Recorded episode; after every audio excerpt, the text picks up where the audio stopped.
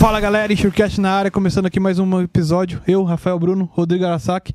E hoje recebendo aqui Larissa Belisário, especialista em riscos políticos. Oi, gente. Obrigada pela oportunidade de estar aqui com vocês. É uma honra. Obrigada pelo convite. Nós, que agradecemos aí. Ó, falamos junto, boa. É. Nós que agradecemos o, o, o, o, poder participar com a gente. E antes de mais nada, galera, é, não deixe de se inscrever no canal. Não, antes disso, muito obrigado. Atingimos, passamos dos mil inscritos no YouTube, né? Pô, muito obrigado aí, galera, pela força de coração mesmo. Não deixe de se inscrever no canal, dê aquele like, divine com os amigos. E bora lá, vamos para os nossos patrocinadores? Bora lá. Se você é do ramo de seguro de transporte, certamente já ouviu falar da Moraes Veleda. Temos o prazer de tê-la como nosso patrocinador. Hoje, a MV é líder de mercado no gerenciamento de risco e prevenção de perdas, sempre utilizando as melhores tecnologias, sem deixar de lado a humanização no atendimento e execução de suas atividades. A Moraes Veleda possui uma software house pronta para desenvolver aplicativos personalizados para você ganhar tempo, reduzir custos e potencializar resultados. A Moraes Veleda vai muito além das soluções habituais, utilizando sua experiência de 23 anos para estar à frente das suas necessidades. Lá eles consideram que missão dada é missão cumprida. Valeu, Veleda! A Buoni é a empresa líder em tecnologias para gerenciamento de riscos nos transportes rodoviário de cargas. Com soluções inteligentes e completas, a Buoni transforma as operações logísticas, tornando-as mais seguras, tecnológicas, ágeis e eficientes. Conte com Boni Check, o serviço de cadastro e consulta de motoristas e veículos. Check ID, sistema de reconhecimento facial. Boni Sat, monitoramento de veículos 24 horas. Boni Tech, equipamentos de rastreamento e iscas de cargas. Be Safe, a solução prática para a prevenção de acidentes. E o Boni Log, a solução para gerenciamento da frota e entregas mais eficientes. São 27 anos de experiência no mercado, mitigando riscos e protegendo as vidas nas estradas por meio da tecnologia. Boni, tecnologia que aproxima. Valeu, Boni. A LogRisk é a empresa internacional do grupo NS Tech, é a primeira empresa brasileira de gerenciamento de riscos, gestão logística e prevenção de acidentes a operar no México. Além do México, já atua também na Colômbia, Peru e Equador.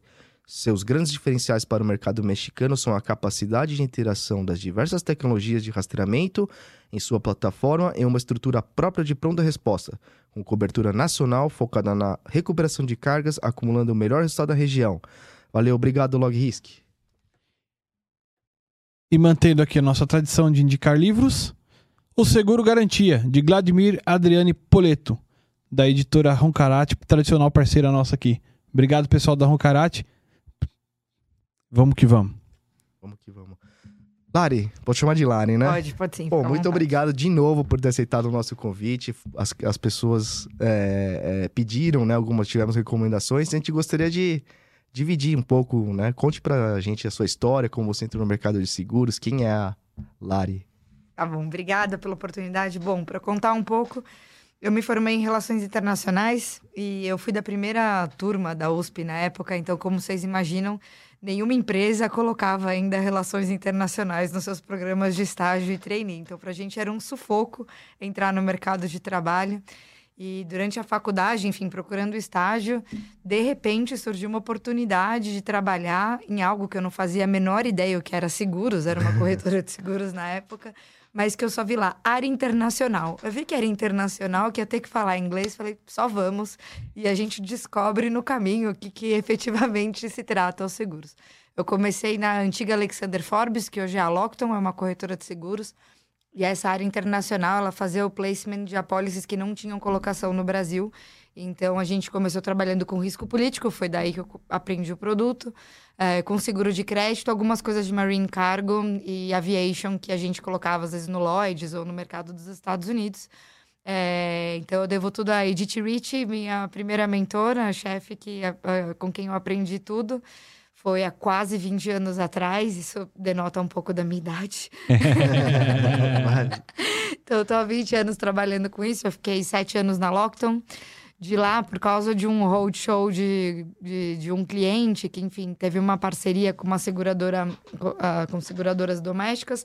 Eu acabei conhecendo o time do Itaú e fui para Itaú, fiquei três anos lá, de onde eu conheço vocês dois. É, fiquei trabalhando na área de PNC por um tempo, Itaú não trabalhava com seguro de crédito e risco político naquele momento, mas foi bom para entender a dinâmica do mercado de PNC de uma maneira geral.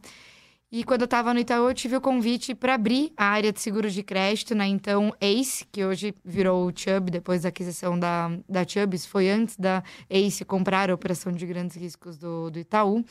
Eu já trabalhava com eles na corretora, eles eram um dos principais mercados que a gente colocava nossas demandas com, com os nossos parceiros em Nova York. E aí, enfim, já me conheciam, então quando eles quiseram montar linhas de negócio, a gente já tinha um relacionamento de 10, 15 anos. E eu tô lá faz quase 10 anos, montei a área do zero, então acho que eu fiquei o primeiro, o primeiro ano, ano e meio, aquela parte de montar o produto na SUSEP, contrato de resseguro, fazer o setup operacional. Então a gente demorou um tempo para conseguir operar. Começamos a operar e olha que maravilha, como o nosso país é muito estável, quando a gente estava tudo prontinho, crise econômica de 2015 e 2016, mudança de governo pandemia, guerra na Rússia e Ucrânia, enfim, tem sido dias muito estimulantes e interessantes para se trabalhar. Então, Bastante divertido. Né? Exatamente. É basicamente isso um pouco do overview da minha história.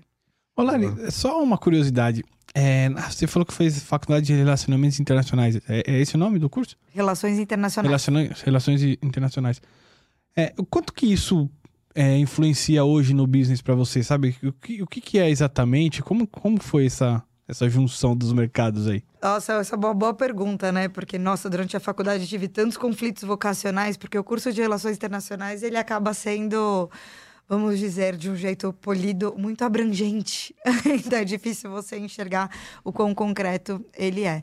Mas, enfim, a base do curso era basicamente História, Ciências Políticas, Economia, Línguas e eu, obviamente, esqueci alguma coisa, mas direito, uhum. muito importante o direito. Nossa, legal. E a verdade é que é? eu uso tudo na é, minha rotina hoje.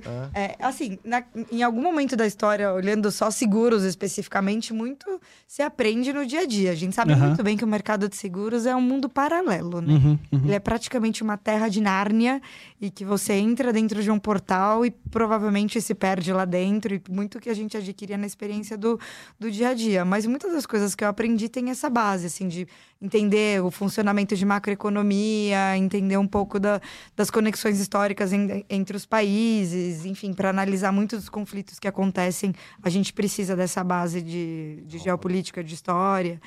É, obviamente, os idiomas a gente acaba usando, enfim, eu trabalho uhum. muito com contrato o dia inteiro, é parecido com o seguro garantia nisso. Uhum. Então, contratos complexos e essa base, acho que de direito internacional também ajudou um pouco. Então, é, acho que nesses 20 anos de tra trajetória, tiveram momentos que eu estava mais em sintonia com o curso e menos em sintonia com o curso. Acho que na época que eu estava trabalhando com PNC, era mais afastado. E hoje que eu trabalho com risco político e cooperações de comércio exterior, de financiamento de comércio exterior, não só porque a gente tem uma parte que é doméstico, ajuda bastante.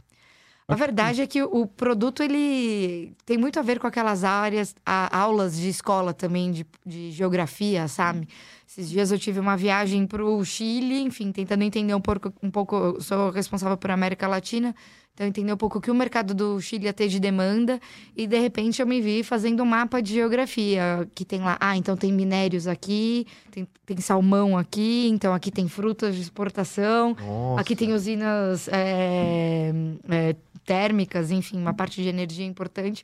Isso para cada um dos países que você tenta ver um pouco essa relação com o Brasil de exportação e exportação, ou mesmo de acordo com a dinâmica interna de cada um desses países. Então acaba tendo bastante a ver com a formação, sim. Bacana, bacana. E o que, que é risco político? Eu nunca tinha ouvido falar desse ramo de seguro. É um ramo? Como, como ele é? é? ele é um ramo, ele é um produto específico. Ele é, ele é pouco conhecido no Brasil ainda, mas ele é um ramo bastante tradicional no exterior.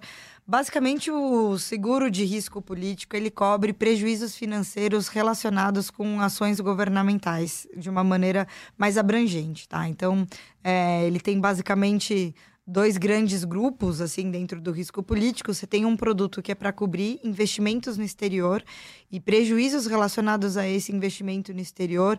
Então, a possibilidade de você não conseguir é, é, trazer de volta seus recursos que você investiu no exterior, seja numa planta, seja numa um investimento como acionista de um negócio, ou como você tem estoque é, em trânsito no país, ou em algum momento você tem um, um bem de capital, um avião, uma máquina pesada. Imagina uma grande construtora foi contratada para fazer uma obra em algum país da África e naquele momento eclodiu uma guerra civil e aí os equipamentos são nacionalizados. Enfim, o que aconteceu na Rússia? Você tem uma, é, um, uma máquina pesada industrial de construção na Rússia e você não consegue mais retirar o equipamento porque naquele momento tudo aquilo é nacionalizado é, de privado, né? E também uma outra situação que o risco político cobre, que tende a ser exclusão das apólices de seguro-garantia, de property, é os prejuízos, danos físicos mesmo, tanto a plantas industriais quanto a, a mercadorias em trânsito ou esses ativos móveis em outro país em função de guerra, guerra civil, atos terroristas, sabotagem, enfim, toda uma ampla gama de violência política, é, comoção civil, greve, enfim, toda essa espécie de riscos e que você também vai cobrir um prejuízo. Então vamos pensar quando tivermos aquelas manifestações Primavera Árabe e que você também foca em, em ativos do exterior, então você destrói restaurantes do McDonald's, você destrói os supermercados do Walmart, eles são geralmente fábrica da Coca-Cola, essas grandes empresas internacionais que acabam sendo um símbolo do, do capitalismo norte-americano ou europeu, eles acabam sendo targets muito visados nesse tipo de situação. E você tem toda uma parte de moeda também, já visto o que aconteceu com Venezuela, o que acontece hoje com a Argentina, que você faz uma inversão em moeda forte, em dólar, euro, em algum outro país, e de, de repente você tem uma, uma moratória, um problema cambial, e você não consegue tirar mais esses recursos em moeda forte de dentro do país. Então, um seguro de risco político, ele basicamente cobre esse tipo de eventos. E aí, uhum. como eu estava falando, de um lado você tem essa parte que são investimentos no exterior. É, e por outro lado, você tem contratos comerciais com governos ou empresas públicas. Uhum. É, então, você é uma empresa que fabrica é, produtos de saúde, medicamento, uh, ou, e vende para o Ministério de Saúde de algum governo. Você fabrica hum, equipamentos de aviação, defesa, e vende para o Ministério de Defesa de algum outro país. Você é uma construtora, faz uma obra, você tem um contrato com o Ministério é, de Infraestrutura, ou você vai fazer um sistema de ônibus ou, ou metrô é, ou enfim, qualquer coisa de mobilidade urbana, e você vai ter contratos com o Ministério do, Transporte daquele determinado país. Uhum. E também contratos que você vai ter com empresas públicas. Então, as empresas, normalmente, as petrolíferas, as empresas de mineração, muitos muitas empresas ao redor do mundo, elas têm. Os acionistas são o próprio governo. E é o risco de você fazer um contrato com alguma dessas empresas e ela não repagar o que foi pactuado de pagamentos a prazo. Então, muitas ah. vezes, ela não vai te pagar à vista, ela vai fazer um financiamento. E é o risco desse governo por uma ação, enfim, seja porque ela está num problema de violência política ou por algum problema financeiro mesmo, fiscal, tributário. Ela não conseguiu honrar com o compromisso e a pólice existe para isso. Então, o universo do seguro de risco político é esse. É, enfim, e o universo de crédito ele funciona também parecido com o seguro de risco político nessa questão de não pagamento. Ele é um calote entre empresas, pessoas jurídicas, entre duas empresas. Então, uma empresa A vende um produto ou um serviço a prazo para uma empresa B. Essa empresa B encontra-se numa situação de insolvência ou mesmo uma mora simples, não paga porque não paga, ou ela entrou em RJ, recuperação judicial, ou teve uma falência e com isso ela não consegue cumprir é, com os pagamentos que haviam sido acordados, mas a empresa que vendeu já entregou os produtos e já não tem mais posse sobre os produtos que foram entregues. E aí, quem compra o seguro nesse caso é o cara que está vendendo ou o cara que está comprando? O cara que está vendendo. Tá vendendo. O seguro de crédito ah. é o cara. Bom, enfim, no seguro de risco político para governos também é o cara que está vendendo. Então, uhum. Então, nisso ele é diferente do seguro garantia, porque o garantia normalmente é quem está é, performando um contrato ou quem está vendendo um produto, você compra um seguro garantia para dar em benefício de quem está comprando. Perfeito. O seguro de crédito é quem está vendendo uma mercadoria, seja vendendo para o exterior, ou seja, uma exportação, ou vendendo no mercado doméstico, uhum. e ele compra o produto para se proteger contra o risco de não pagamento Tá desse, contrário, desse contrato, ou no caso do risco político que a gente falou, porque, enfim, eles têm naturezas diferentes. Uhum. É, e aí, nesse caso, não é uma venda, né? É uma- um investimento no exterior. Compra a empresa que tem investimento no exterior. Então, ela pode é, ser uma empresa brasileira que tem investimentos em países na América Latina, na África, na Ásia. Ou ela pode ser uma empresa uma empresa chinesa investindo no Brasil e aí ela vai querer a empresa chinesa vai querer contratar Uhum. o seguro de risco político contra o risco do Brasil é, ter alguma ação política e por causa disso ele perder o investimento que foi feito. E aí o investimento que você diz é o investimento de capital, desde o investimento de capital até investimento empresarial, digamos. O cara montou uma filial lá, que nem você falou, ah, tá, tá operando uma, uma, uma fábrica lá, ou, ou construindo uma fábrica, perdeu as máquinas. E aí, sei lá, empresas aéreas, eu tava com um avião em determinado país, que estoura uma guerra, o avião não volta mais. Isso, isso influencia também? É, eu acho que ele, é- ele é um produto assim tão diferente e pouco conhecido que o mais legal é a gente pensar em exemplos, porque acho que com Ah, exemplos boa, fica boa. mais claro, né? Boa. Eu vou dar um exemplo de cada hum, Aham. setor econômico diferente que eu acho que faz sentido. Legal. alguns exemplos até concretos.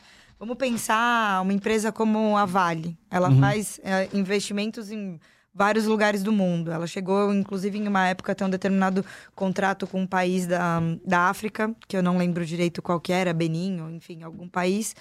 E ela tinha uma licença de exploração naquele determinado país e essa licença foi cancelada. É, então ela perdeu o investimento efetivo que ela fez, o investimento de levar pessoal, máquinas, de comprar uma participação na empresa. Então isso foi um prejuízo sofrido, Mas tá? por então conta isso de um risco por, por conta de um risco político, Tá. uma mudança de governo e o novo governo cancelou Tá. o contrato e não a indenizou, não a compensou no montante do que ela havia investido. Investido. Isso aconteceu em outros casos na América Latina, quando você teve situações de empresa de oil and gas que está investindo em exploração de petróleo, exploração de gás em alguns lugares, e de repente o governo vem e nacionaliza, fala: olha, hoje não pertence mais a essa empresa privada, faz parte do governo e não tem. Porque a, a, a questão toda é o prejuízo financeiro. Se o governo, ah, o host, o, o- governo anfitrião do país que está recebendo o investimento, ele retoma a empresa, ele retoma a concessão e ele faz uma compensação justa, não tem prejuízo financeiro. O problema é quando você faz um investimento maior do que você consegue obter o ressarcimento por parte do governo. Teve, teve um caso na Bolívia, né? Com empresa Exatamente. brasileira. né? Acho que é Isso esse. Esse- ah, esse ah, exemplo que eu lembro pensando. isso, eu era, eu era mais novo, eu lembro. É. Nesse caso, pô, o- enfim, não tenho muitos detalhes, mas parece que eles conseguiram. Não sofreram prejuízo financeiro Ah, no sofreram. final das contas. Ele Ah. começou com prejuízo financeiro, mas eles conseguiram Tá. equalizar por uma negociação diplomática, inclusive. Ah, que bom, É, né? Exatamente. Menos mal. É, então, enfim, essa, é, isso falando um pouco de quando você faz um investimento em capital mesmo, Uhum. em comprar uma concessão, comprar uma participação numa empresa, montar uma empresa. Você tem um segundo tipo de, de empresa que ela tem investimento industrial no exterior. Então, ela tem plantas, fábricas. Você pega a Braskem, tem fá- fábricas ao redor do- de vários países do, no- do mundo. Você pega o- os grandes frigoríficos, JBS, BRF e afins, eles podem ter ah, plantas, tem na América Latina e em alguns outros países. E aí, imagina uma situação que você tem... E aqui, enfim, vou misturar um pouco, não só uma planta industrial, mas vamos pensar num CD também, que você tem um estoque. Uhum, sim. Porque às vezes ela não vai ter uma planta, mas ela vai ter um CD. Pensa nas empresas de papel e celulose, que elas pegam, geralmente todo mundo de commodity, né? Você faz o embarque a book, a granel de celulose, manda para o seu CD de distribuição em algum país da Europa e de lá distribui para o mercado da Europa, ou manda para algum lugar eh, na Ásia e de lá distribui para o mercado da Ásia. É, estoura um problema de violência política, uma guerra naquele país, começa a ser bombardeado e destrói todo aquele seu produto. Isso normalmente é a exclusão da sua policy de property. Uhum. Os riscos, é, um prejuízo causado por, por, por É. riscos políticos. Então, isso também poderia fazer parte do escopo de, de apólice. Ou mesmo um atentado terrorista. Vamos pensar aqui num, num setor que é mais sensível. Vamos pensar mineração. Você tem uma empresa, uma BHP, alguma dessas grandes mineradoras eh, globais que tem um investimento em algum país, vamos dizer, um pouco mais quente da perspectiva de risco político e que está sujeito a atos terroristas. É, e de repente tem um incêndio na, na planta, na, na planta não, no, na mineradora mesmo, para impedir que o capital externo se beneficie da exploração mineral daquele determinado ativo, porque eles consideram que seja soberania própria. Então, isso também seria uma outra coisa.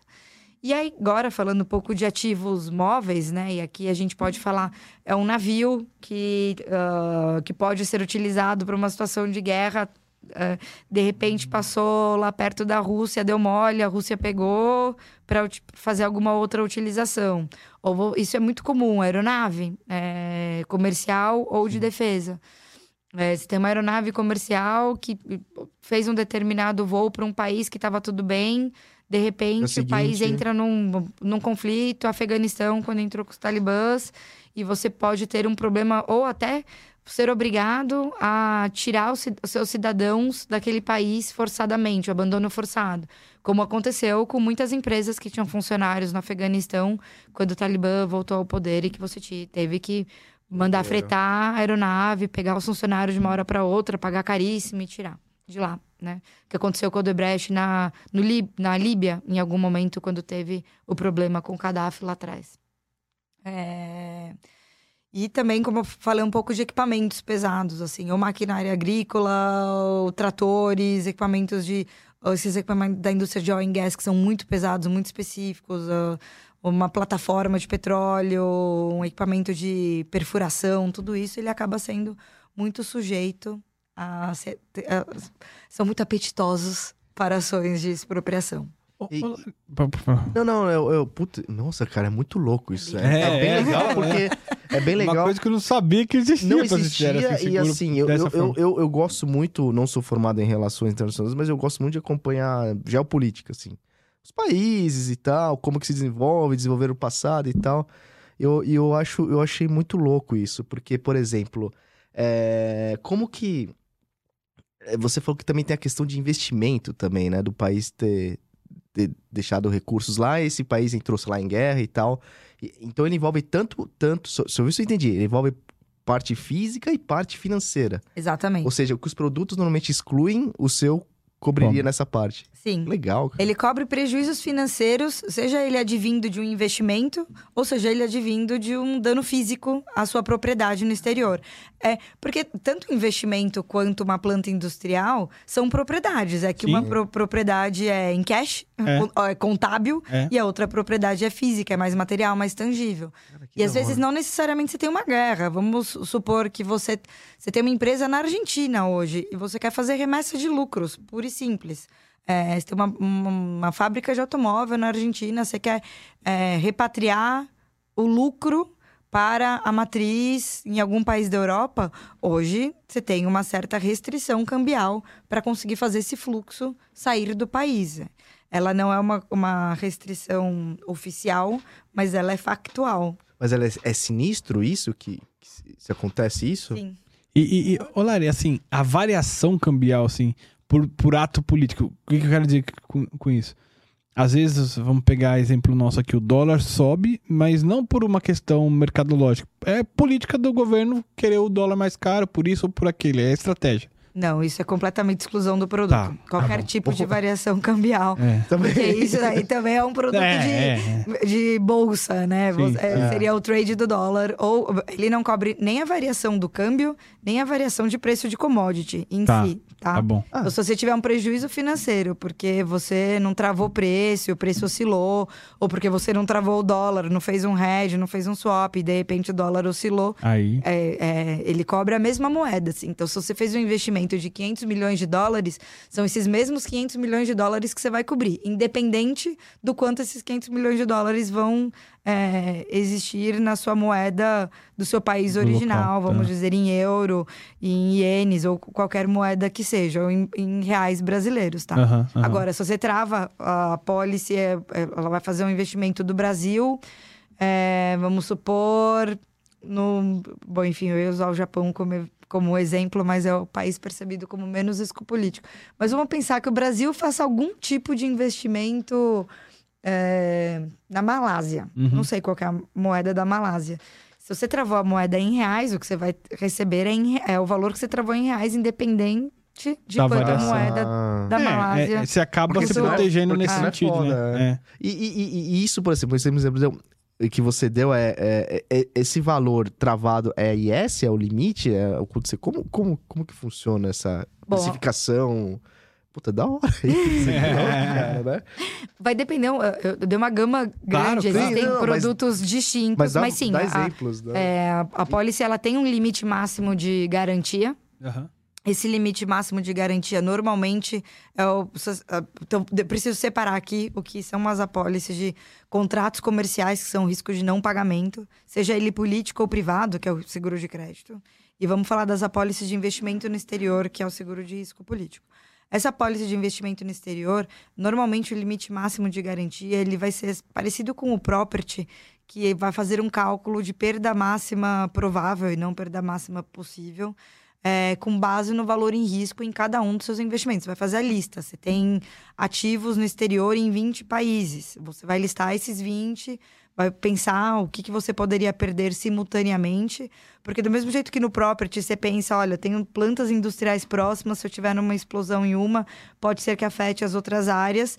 É, um, um conflito China, Estados Unidos pode afetar não só o seu investimento na caminho, China, mas todo o seu investimento na Ásia, enfim, é, nos países que podem ser tidos como é, aliados da China. Então você faz um, um cálculo de perda máxima provável e aí o limite, limite máximo de indenização vai ser esse valor contábil Hum. é, monetário e que vai ter uma taxa percentual em cima desse limite máximo de garantia. Agora, isso falando um pouco uh, uh, no seguro de contratos comerciais, que, são, que é o risco de não pagamento, o LMG vai ser o valor do contrato em si, ou, mais especificamente, o valor a ser financiado, tá? O valor que você não recebeu antecipadamente ou à vista. Hum. É, porque se você tem um contrato de construção, é possível que o governo que está contratando faça algum pagamento antecipado, 10, 15, 20%. Ou um contrato de mobilidade urbana, enfim. E no contrato de seguro de crédito é a mesma coisa. Você vai vender, vamos pensar, uma, uma prensa específica para uma indústria automotiva e essa indústria automotiva vai fazer o repagamento dessa prensa em sete anos. É possível que ela vai pagar um valor de entrada de 15% e que você vai financiar os 85% do valor total do contrato. Uhum. Então, o limite máximo de garantia vai ser um percentual sobre esse valor em risco, tá? A seguradora nunca cobre 100%, é, até por princípio, para você manter o exportador, o segurado, o investidor como sócio seu no risco, porque é muito importante que ele seja seu sócio, mas você vai cobrir é, 80%, 90%, 95%. Lucro cessante entra? Na, poli, é, na pólice de investimentos do exterior de risco político, ela tem uma cobertura acessória de lucro cessante, sim. Então, ela vai ter uma franquia. Normalmente, o risco político, ela vai te dizer que, sei lá, 30 dias, 180 dias. Ela, ela é variável na negociação, que esse primeiro, é, o, o baque inicial, enfim, faz parte do, do business, mas que se a sua... Você tem um- uma plataforma de petróleo. A sua plataforma de... é, explodiram a sua plataforma de petróleo. Ela ficou parada, sem operação, por 180 dias, porque você vai ter que comprar peças muito específicas, mandar fazer e tal. Vamos dizer que ela ficou parada por um ano. O, a quantidade de tempo que você perdeu por deixar de operá-la, porque você está reconstruída em função de uma ação política, isso entra como lucro cessante dentro da pólice de risco político.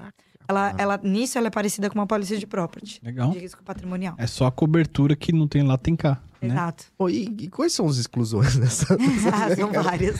ah, tem várias? Porque, puxa, você, começa a pensar numa maneira de, pô, cobre muita coisa, né? Mas Cobre, mas é, é- é- obviamente, cada uma, cada pólice, ela vai ser desenhada Pra quê? 100% tailor-made para aquela Ah. necessidade específica. Então, não é uma pólice que cobre absolutamente tudo. Não tem um padrão, assim. Ela, ela tem, ela tem algumas coberturas básicas.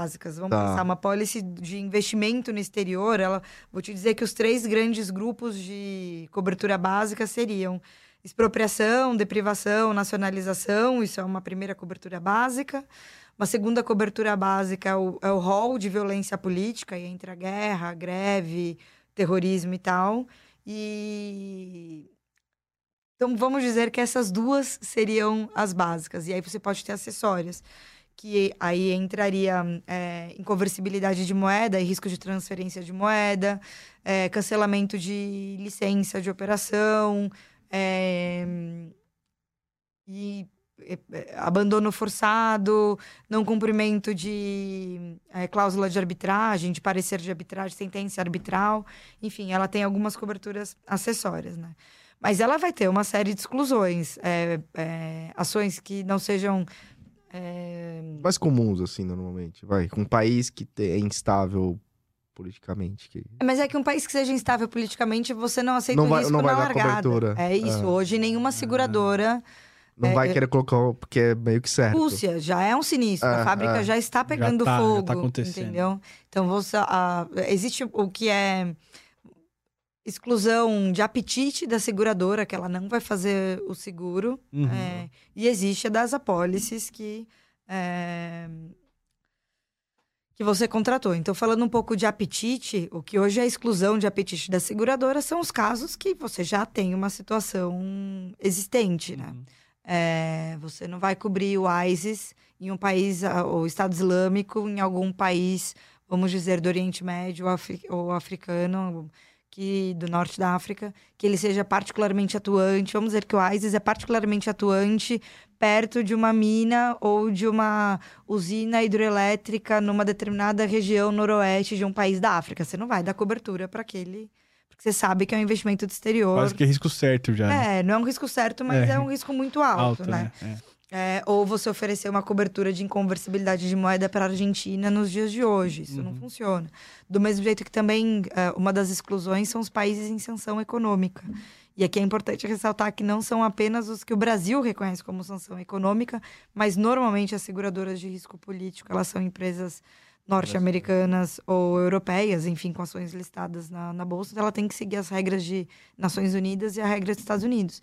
E aí entra é, Venezuela hoje, entre Irã, entre a Coreia do Norte, Síria e alguns outros poucos casos. É, então, enfim, essas coberturas. Falando um pouco de exclusão. Quando você fala de uma apólice de risco de não pagamento de contrato, tem os, as exclusões meio básicas, que é fraude ou atos ilícitos dolosos por parte do segurado, de não compartilhar informação, ou que o prejuízo financeiro tenha sido decorrente de uma ação do próprio segurado, é uma, uma cláusula que é bem comum de ter exclusão é risco nuclear, qualquer tipo de guerra nuclear ou qualquer coisa que seja relacionado com o assunto nuclear, é, não pagamento de prêmio, enfim, aí você tem algumas outras. Lari, é, como é que você chamou mesmo quando você falou do avião, do navio, risco é com, com... móvel, né? Móveis. ativos móveis. Ativos móveis, é. Vamos pensar na questão do produto que está dentro do avião. Certo. Ou do navio, etc. É, a gente teve alguns relatos que, assim, ah, antes de estourar a guerra lá na Rússia, enfim, na Ucrânia, independente do país, tinha lá uma certa mercadoria que estava em trânsito. Essa mercadoria baixou a regra, a, desculpa, a guerra, aí entra a sanção, não entra a sanção, etc. O produto ficou no porto, não saiu do porto. Porque não pode ir, porque não pode, ninguém, nenhum navio vai lá buscar, e aí pode ter produto perecível ou produto que já não, não interessa mais, já não vai ser mais usado. Isso pode ser uma cobertura também? Ele pode. Geralmente isso entra num produto de risco político de estoques, inventário, e aí esse estoque pode estar numa localidade parada, num CD, no armazém, ou ele pode estar em trânsito. Tá. Aí, tipo... Mas aí é diferente do seguro do ativo em si, entendeu? Uma coisa é você fazer para uma mercadoria, outra coisa é você fazer para o navio, ou para o avião, ou para qualquer é, é, bem imóvel. E, e, existem muitas seguradoras que eu. Meu, isso é novo para mim, tá? Que você tá me falando tudo aqui. Existem. Como é o mercado brasileiro e em comparativo com o internacional, assim? O mercado internacional ele é bastante desenvolvido. Tem cerca de 50, 60 empresas que fazem risco político no mundo. Muitos sindicatos do Lloyds e algumas outras empresas corporates que fazem. Então, vou dar alguns nomes. Enfim, não sei se todas hoje operam, porque algumas saem, voltam, enfim. É os nomes mais comuns. Então, a Chubb, a IG, a Zurich fazia, acho que a Zurich parou de operar risco político, é, Swiss Re, vários sindicatos do Lloyds. E porque, aí tem algumas que fazem só seguro de crédito. Aí entra HCC, FCIA, Hanover, é, Convex, Hartford, enfim, uma série de empresas. Então, tem cerca de 50, 60 empresas que operam esse produto ao redor do mundo. Hoje no Brasil, esse risco político puro, que é esse de investimento no exterior, é só a Chubb que opera no Brasil. Mas tem outras seguradoras que fazem a parte de risco de não pagamento de contratos comerciais. Também é uma, uma capacidade restrita. Normalmente as seguradoras do Brasil não têm muito apetite para isso. Mas o seguro de risco ou de crédito aí já é um mercado maior. Uhum. Hoje a gente tem sete seguradoras que são bem ativas em seguro de crédito. O foco dessas seguradoras de seguro de crédito é para riscos privados, ou seja, entre empresas privadas. É, e normalmente operações de curto prazo, até um ano de prazo de pagamento. As três grandes mundiais são a Tradius, que é um grupo da, Alemanha, da Holanda, Coface, francesa, e Euler Hermes, que é da Allianz, alemão. É, também temos a SESI, da Espanha, a IG, opera nesse produto, americana, e a Swiss Re, da Suíça, óbvio, é, e a Chubb, é, norte-americana. Então, hoje são as sete empresas que operam no seguro de crédito. Caramba, e, e, tem, e, e aqui no, no mercado local, tem demanda, sim? Como, como que é? Tipo... O mercado local tem bastante demanda para o seguro de crédito, ah. principalmente para esse produto de curto prazo. Que aí, o que é a natureza desse produto de curto prazo? Ele é bem diferente disso que a gente estava falando de investimento no exterior, enfim, são, são empresas diferentes que compram, a pólice é completamente diferente, é que é a mesma área que olha esses dois uhum, produtos, mas sim. ele tem uma natureza bastante diferente. Então, aqui normalmente se, pe se pensa numa indústria é, que está fabricando algum tipo de produto. Ela também pode ser para serviços, tá? Mas é que a indústria é mais fácil é, ilustrar. Então, você pega uma indústria que fabrica equipamentos eletrônicos, videogame. Ela vai distribuir esses videogames através de empresas de varejo. Então, ela vai vender para as empresas de varejo do Brasil.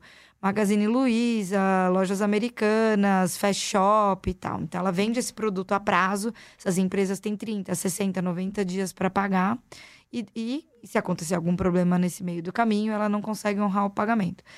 Ou você tem, vamos pensar numa indústria farmacêutica, a Pfizer, que ficou super famosa por causa da vacina, enfim, todas as outras diversas indústrias farmacêuticas que você tem no Brasil, Abbott, é, Roche, e Axê e assim por diante. Então, ela fabrica os produtos e ela vende para distribuidores de medicamento ou para grandes cadeias de farmácia. E aí é o risco de não pagamento desse grupo, tá? Pensa numa pólice de agronegócio. Pega uma indústria que fabrica defensivos agrícolas ou fertilizantes ou sementes e ela vende para cooperativas, produtores rurais, os maiores, que ela vende direto, ou para revendas é, ou para indústrias alimentícias. É o risco de alguma dessas empresas não repagar o produto que ela comprou. É, pensa em todos os produtos de bens de consumo, como Johnson Johnson, Heinz, essas empresas que você vê no, no mercado, Kimberly Clark, que ela vai vender para os supermercados, para também é, farmácias é, e assim por diante. Então, é sempre uma indústria, ou pensa na indústria automotiva, que você tem as indústrias que fabricam, não a indústria automotiva em si, porque ela vai vender para consumidor final e o seguro de crédito não cobre pessoa física, mas pense em quem vende para a indústria automotiva. Então, os, fabrica os fabricantes de autopeças de uma maneira geral, fabricante de pneu, fabricante de aço, os grandes fabricantes de aço do Brasil, os Minas, Gerdau, ArcelorMittal. É, pensa nas empresas de commodity também de minério de ferro que exportam produto para uma uh, gama de empresas de siderurgias ao redor do mundo. É, então, enfim, esse é o universo de empresas que, que é. contratam. Abrangente. É, é muito abrangente. Tudo. Então, essa demanda existe bastante. Uma segunda demanda são é, operações é, singulares, quando você trata de financiamento de crédito. Ele pode ser tanto no mercado doméstico quanto exportação. Exportação é um mercado bem ativo. Então, vamos pensar que está vendendo um bem de capital um trator agrícola, é, um caminhão, um, que mais a gente pode pensar de exemplos? Um avião, enfim, qualquer um desses, uma prensa, algum desses equipamentos, uma turbina para usina hidrelétrica, que ela é fabricada no Brasil e você vai fazer uma exportação para algum país e vai financiar isso. Normalmente são operações de, mais, de médio e longo prazo, a gente chama de médio e longo prazo tudo que é acima de um ano. Então, você vai fazer um, é um financiamento mesmo. Olha, você Uhum. vai pagar em parcelas mensais por cinco anos, com tais garantias, que se você não me pagar, eu posso retomar o equipamento, você vai fazer um pagamento de entrada, eu, é, os recebíveis que você vai girar com relação ao uso dessa máquina vai ser capturado em uma conta colateral e ser usado como garantia, enfim, uma estruturação mais complexa. Sobre o produto de risco político, a demanda para contratos no exterior, exi- ou no, no- enfim, outras empresas comprando no Brasil, Uhum. ela existe, é marcante. Mas o Brasil tem pouca demanda de risco político para investimentos no exterior. É um produto muito pouco conhecido, por um lado.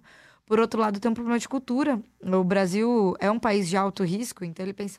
Imagina, não tem risco É. nenhum eu fazer um investimento é, no Peru, entendeu? É um país próximo e tal. Mesmo se eu estiver indo para Malásia, não, eles têm economia forte. Agora, pensa um, um japonês, um chinês, um europeu ou um americano investindo em qualquer outro lugar do mundo. Então, é um produto bem ativo que movimenta bastante.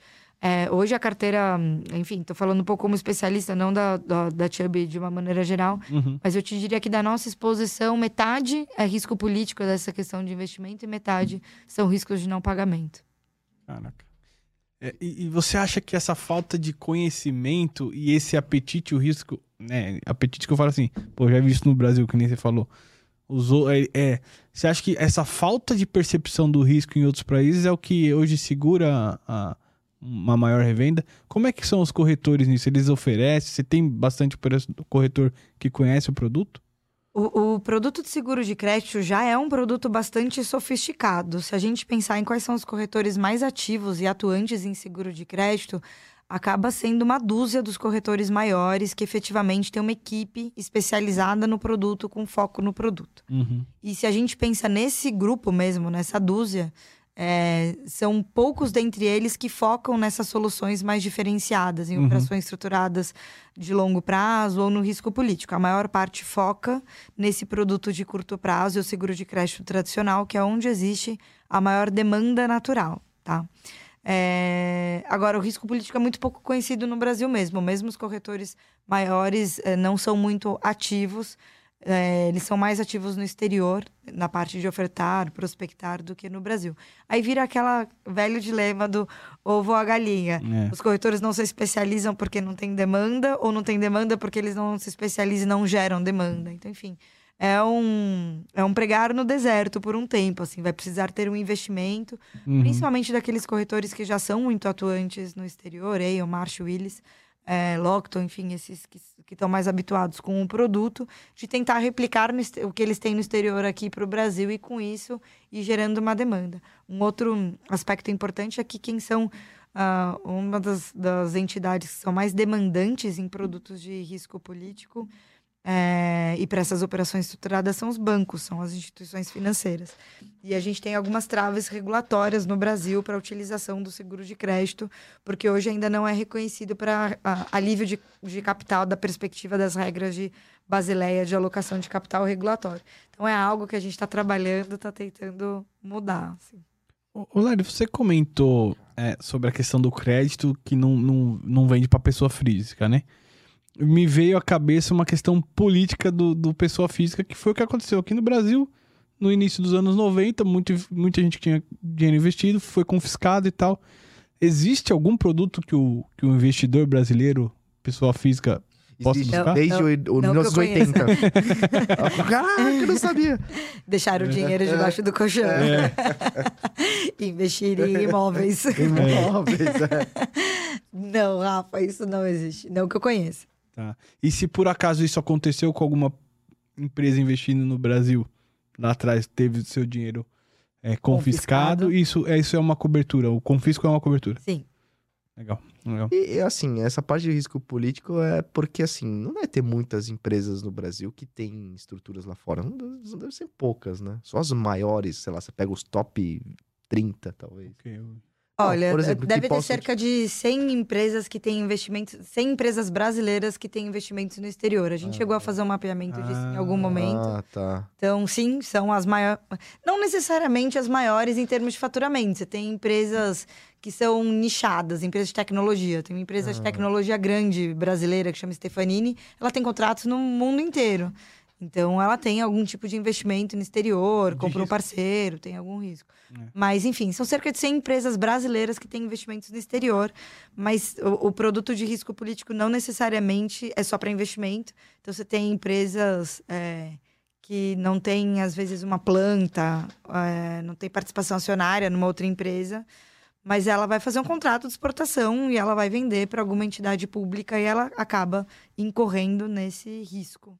Você soube de alguma coisa, assim, sobre essa recente conflito aí, Ucrânia e Rússia, que deu, tipo, sinistro? Ou... Nossa, isso tá, virou uma revolução no mercado de seguro de risco político global. Só se É. fala disso. Ah, só falar de... É mais de É, imaginar, né? né? É. É, é, além aí tem, de. tem Inclusive agora esse Brasil, risco de Estados Unidos e China também. Então, só se falam da- desses dois assuntos, são os da- dois grandes temas, porque a- a- quando eclodiu a situação na Rússia e na Ucrânia, o potencial de sinistro no mercado foi estimado em cerca de 7 bilhões de dólares é, só na parte de seguro de risco político e mais 7 no seguro de crédito.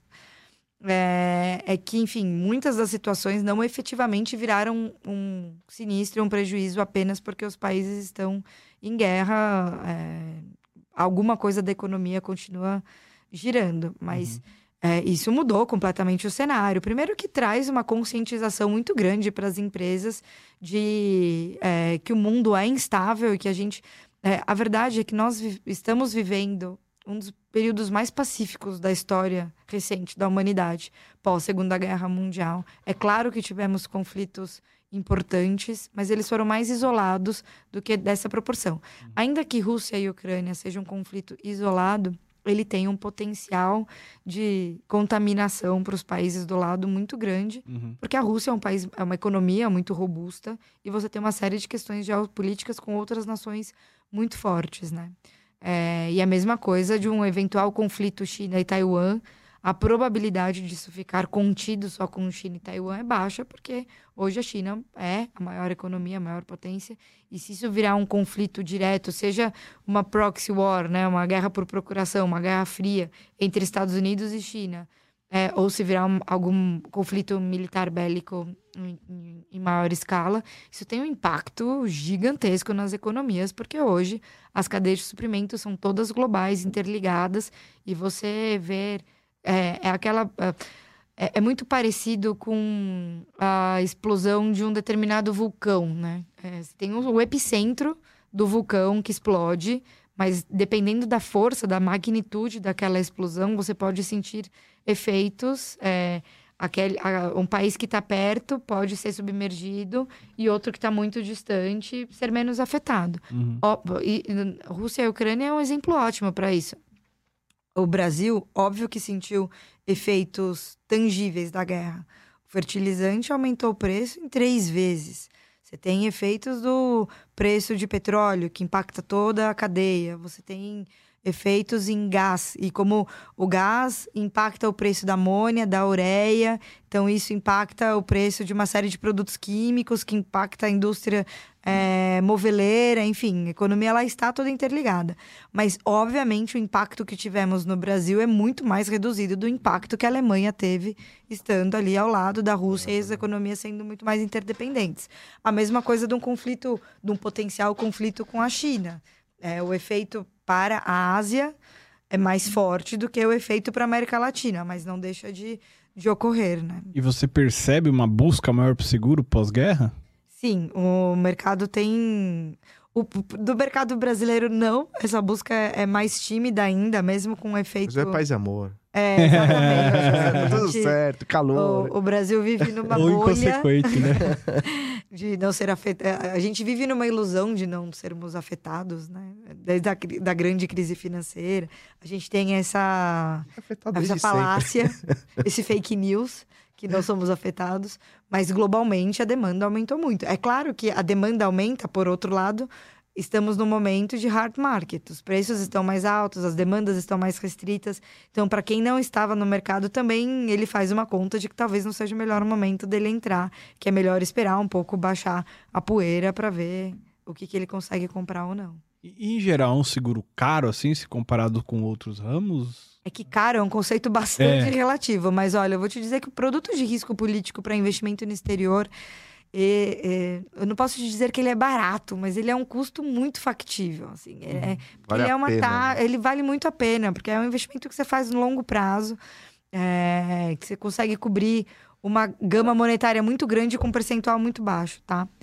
O produto de seguro de crédito, que a gente geralmente faz para uma carteira de clientes, o produto de curto prazo tradicional, eu também acredito que ele é um produto que o custo seja muito competitivo se você compara com qualquer outro custo do capital no tempo, porque você vai financiar o giro, o capital de giro da sua operação de alguma maneira. Ou você vai tomar dívida de capital de giro, ou você vai ter capital dos sócios, e enfim, é o custo de oportunidade dele fazer o investimento com outra coisa. É, ou ele vai tomar uma linha de crédito com os fornecedores, enfim, tudo custa, mas ele é uma taxa que vai variar de 0,05% a 0,50% do volume do faturamento. Então, ele você consegue é, diluir né? esse custo, repassar isso para o seu cliente final. O que tem os, os- os- o, o preço que vai ser mais significativo vão ser as operações estruturadas, operações de financiamento de médio e longo prazo, que aí são taxas é, entre 1 a 3,5%, vamos dizer assim. Então, claro, ele, em termos percentuais, é maior. É, mas que isso, isso comparado com outras ferramentas de financiamento para esse tipo de operação também é competitivo, porque você vai comparar com uma carta de crédito, com algum empréstimo sem garantia, então ele também acaba sendo factível. Ainda mais um mundo instável como tá tendo aí. É. E é uma sinistralidade, é uma carteira com sinistralidade alta, não? É, depende do momento histórico. que você- Atualmente, assim. Ah, obviamente, hoje as é, seguradoras é. estão com a, segura- com a- com a sinistralidade. Mas você pega assim, É, sei ela lá, ainda- eu só não vou de te dizer- 10 em 10 anos ou de E, 20. e mais uma vez eu preciso separar o que é seguro de crédito e o que é seguro Isso. de risco político. Boa. Falando de seguro de crédito, a média do produto tradicional, é, que é esse de curto prazo, ela gira entre 50% a 60%. No mundo e no Brasil. O Brasil reflete mais ou menos o, o mundo, tá? É, isso é média histórica dos últimos 20 anos. Seguro de risco político. A, a tem uma sinistralidade, por exemplo, muito positiva, porque ela é muito especialista nisso, ela está 20 anos nisso, você olha o histórico de 20 anos, é muito positivo. Claro que você tem focos. Mas olhando o mercado, assim, se é um mercado estável, longevo e que olha a sinistralidade de décadas, eu vou te dizer que a sinistralidade ela é relativamente baixa é, na história. Agora, tem alguns entrantes que entram, fazem meia dúzia de operação e que acabam tendo a sinistralidade estourada. O crédito, por exemplo, no Lloyds, teve vários últimos anos que ele estava acima de 100% a sinistralidade, principalmente com foco nessas operações singulares de médio e longo prazo, tá? Ou operações de risco político com risco muito concentrado de não pagamento também, não de investimentos. Então, se eu for fazendo uma escadinha, a maior sinistralidade são operações singulares estruturadas de médio e longo prazo. Em segundo lugar, o seguro de crédito tradicional, curto prazo. Em terceiro lugar, o seguro de risco político para não pagamento. E em último lugar, o seguro de risco político para investimentos. É, o.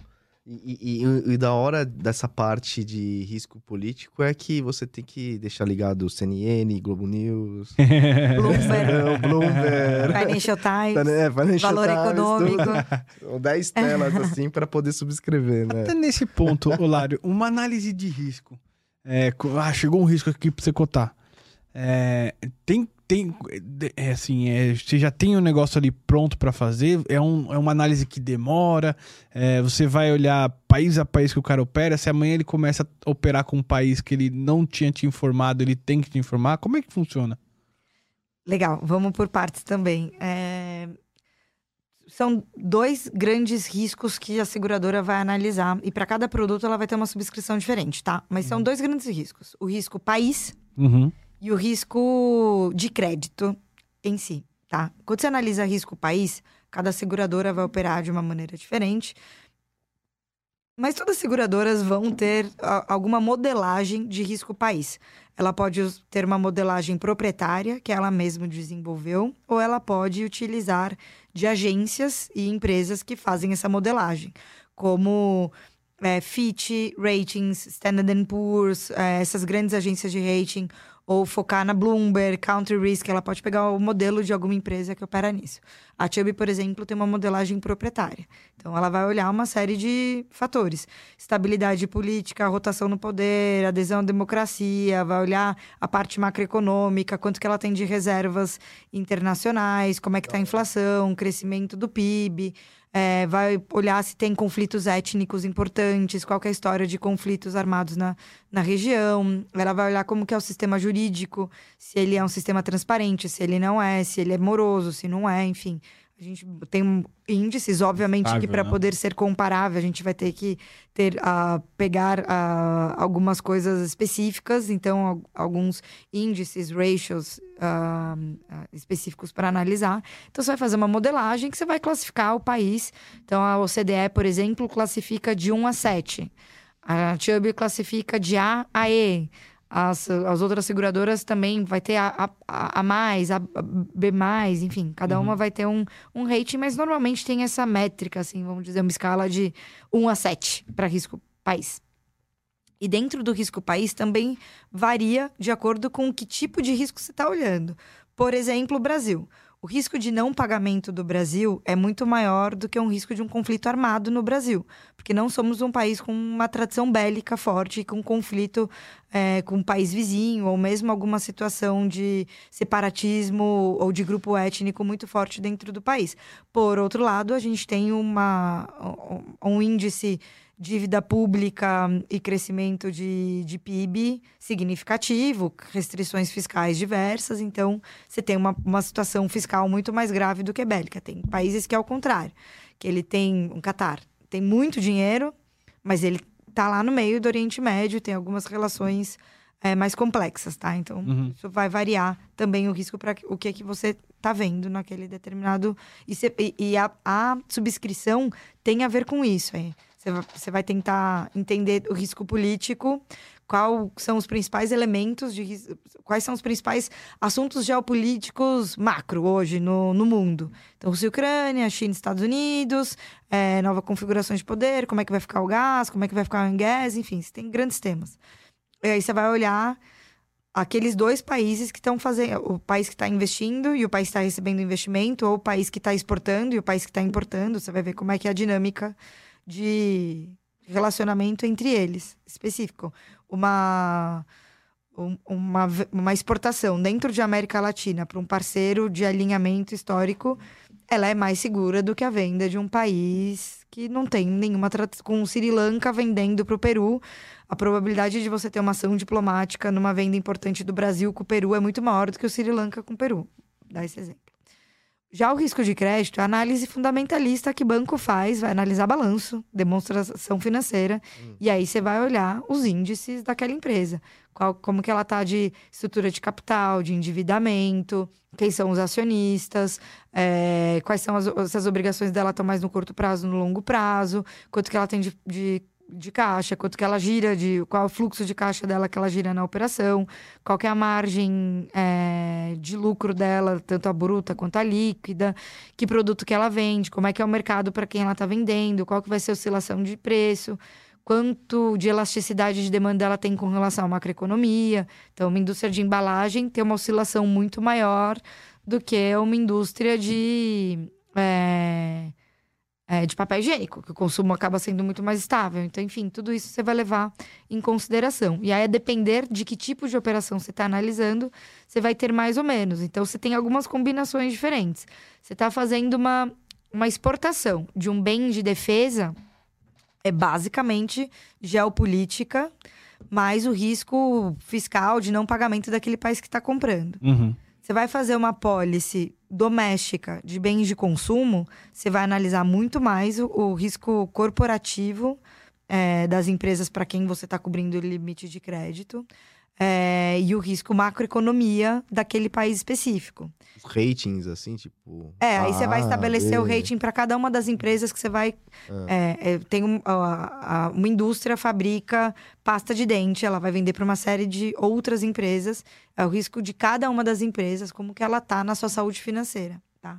Agora você vai olhar uma pólice, que é uma exportação, uma carteira de exportação, se, se é um produto mais estratégico, como por exemplo o minério de ferro, é, Microchip, o microchip é mais estratégico, Ah. você vai ter que olhar mais a política do que se você está exportando celulose, que o conflito político impacta menos, Uhum, entendeu? uhum. Então a subscrição acaba variando. É bem complexo, hein? É, é bem Caraca. divertido. Tanto que. É intelectualmente muito estimulante. Sim, Pô, é sim, legal pra sim, caramba. sim, sim. Igual, por exemplo, eh, essa, essa parte de conflito entre China e Taiwan é muito por conta também dos microchips ali também, fora a questão histórica de que um não aceita o outro, né? Claro. Mas por isso que, sei lá, os Estados Unidos tá ali também de olho naquilo lá, né? Pra... Ah, sempre, né? É. por isso que ele olha a Bolívia, porque tem a reserva de lítio, é por isso É. que tem conflito no Oriente Médio. É sempre uma. É, para entender a realidade que a gente vive, tem sempre que, que pensar é, geografia. Então, que é a- aquele jogo de war, basicamente, né? Você tem que pensar um pouco quem tem o quê de. É, de ativos, Recurso, de, né? patri- de recurso, essa é a palavra, onde os recursos estão alocados e o recurso da vez. É. Você vai olhar mi- minério, você vai olhar energia, você vai olhar água, você vai olhar tecnologia, hoje é um recurso super Sim. importante, então como ele se distribui. Então é geografia, você vai olhar história, como as relações históricas foram moldadas ao longo do tempo, isso tem também a ver com grupos étnicos, é, com relações sociais. E, e é esse fluxo, e o financeiro, né? É o fluxo do dinheiro também que circula entre geografia e história. É, e que, obviamente, tanto a geografia quanto a história impacta na política. Então, é meio isso. Os cenários. Que aula hoje, hein, Japá? Puta, cara, eu pirei, velho. Que da hora, cara. Nossa, eu gosto muito dessas coisas, cara. Eu sinceramente espero que esse vídeo chegue em alguns risk manager aí de algumas empresas brasileiras. Olha lá, que... bora lá, gente. Procurem a gente, Chubby, pra gente falar sobre esse produto. Boa. mais detalhes. Boa, boa. É E deixa eu perguntar, só a última coisa. E, e assim, é, as, im- assim, você, se você ministra muito, muito Treinamento, treinamento, palestra. assim, tem essa demanda para poder. Igual Olha, que, igual a você demanda- fez hoje com a gente, assim. A demanda ela é enorme. O problema é conseguir fazer tudo que a, é, o que a gente precisa fazer. A gente tenta replicar cursos. A gente, por exemplo, fizemos um curso para os nossos corretores parceiros há um mês atrás, que era focado em operações estruturadas para bancos, que é falar dessa parte de médio e longo prazo. Fizemos. É, tem momentos que a gente faz de risco político, tem momentos que a gente faz seguro de crédito. Então, a gente sempre está fazendo algum curso, algum treinamento. A gente vai ter um evento em dezembro com, junto com o BNDES, com o Banco do Brasil, para falar um pouco, com foco em financiamento à exportação. Que da hora. É, que aí a gente, a- hoje a Chubb é, tem uma, uma parceria com o BNDES para financiamento de bens de capital de médio e longo prazo, ou serviços, enfim, indústria de, de defesa, aviação também. É, esclarecer um pouco do que é o mercado de seguro privado, que é o mercado de seguro público, porque uma coisa que eu esqueci de comentar é que os governos têm uma seguradora que cobrem exportações. Tá? Então é muito comum que é, isso tudo surgiu como plano Marshall pós Segunda Guerra Mundial, que eles Uhum. precisavam buscar outros mercados, mas era um pouco daquela mesma lógica da expansão marítima, era um risco muito grande para os privados se lançarem ao mar, então o governo deu um suporte, mas como as empresas já eram muito privadas, ao invés dela falar eu exporto, ela fala vocês exportam.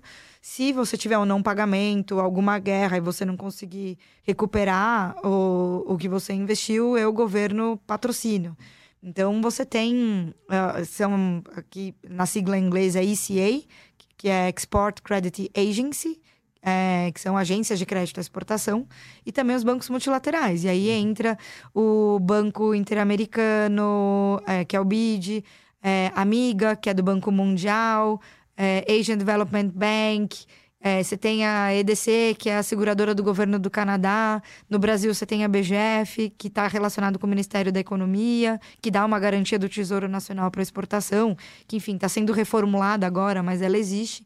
Então, o mercado, ele é sempre uma combinação entre o seguro privado e o seguro público. Para esses grandes projetos de infraestrutura, é, esses grandes as exportações de defesa, geralmente é, é mais as ICAs que fazem, as seguradoras públicas e as seguradoras privadas. é, vamos dizer que seria 80% seguradoras públicas, 20% seguradoras privadas. E para o seguro de crédito tradicional, que é entre empresas privadas e para curto prazo, A lógica é o inverso. É normalmente 80%, 80%, 90% as seguradoras privadas e 10, 20% as seguradoras públicas. Legal. Ô, Lari, um último, prometo. É, você vê a venda do, teu, do, do seguro de risco político é, é, em parceria assim com outros ramos, por exemplo, ah, o property vai vender, pô, isso não. Entendeu? Ao invés de ser só o produto. É, pode ser um cross-selling, mas as, a, a, como é mais difícil chegar, de repente, ou virar uma pólice, uma cobertura adicional dentro da pólice, alguma coisa assim, não? É, a gente sempre pensa nisso. Nesse atual momento, estou estudando um projeto de. Uh, a gente está estudando de, de juntar com o Marine, porque o Marine Cargo, o transporte marítimo, ele, Sim. É, é ele é muito bastante, similar, bastante. porque ambos são apólices abertas, averbáveis, uhum. que você cobra prêmio sobre o valor do embarque, enfim, a gente está pensando em como modular.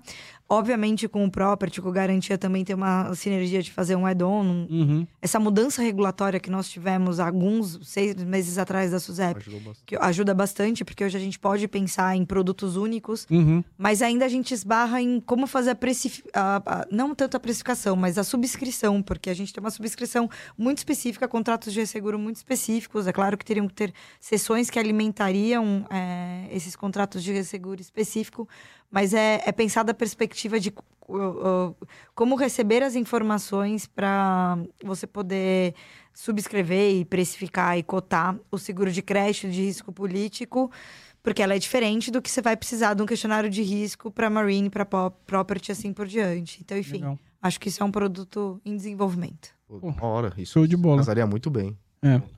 Pô, Lari. Isso aí. Isso aí, ótimo. Pô, Obrigado, hein, Lari. Puta, Aprendi pra caramba. Gente, obrigada pelo convite, por poder falar tanto um pouco desse universo nosso, que é, que é muito interessante. E qualquer dúvida, vai estar tá meu LinkedIn, enfim, vocês têm Larissa Belisário, só me procurar que a gente tenta desenvolver. Boa. Bom, manda, manda muito bem. E vou deixar aqui até um abraço pro Fábio Vale, ele que reaproximou a gente, a gente já se Fabião. conhecia, mas não tinha contato. Obrigada, Fabião. Desejar boa sorte para ele agora que tá começando lá na Marcha. March. Boa. E e vamos que vamos. Obrigado, Fabião. E mais um recadinho. Esse, o IssueCast, como vocês já sabem, é um projeto pessoal meu e do Rodrigo.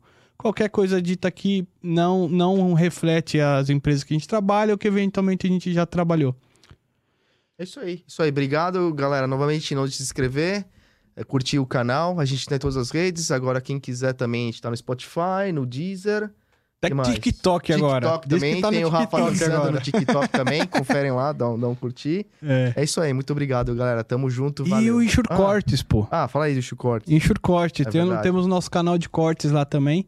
É, várias, todo, todos os vídeos que a gente tem lá, tem uns trechinhos lá. É, no nosso canal de cortes. principais mais polêmicos. Se inscrevam lá também. Lá. É isso aí. Lari, obrigado demais. Obrigada a vocês, Valeu. gente. Estou à disposição. Um abraço é a todo mundo. Valeu, Valeu. pessoal. Abraço. Um abraço. Tchau, tchau.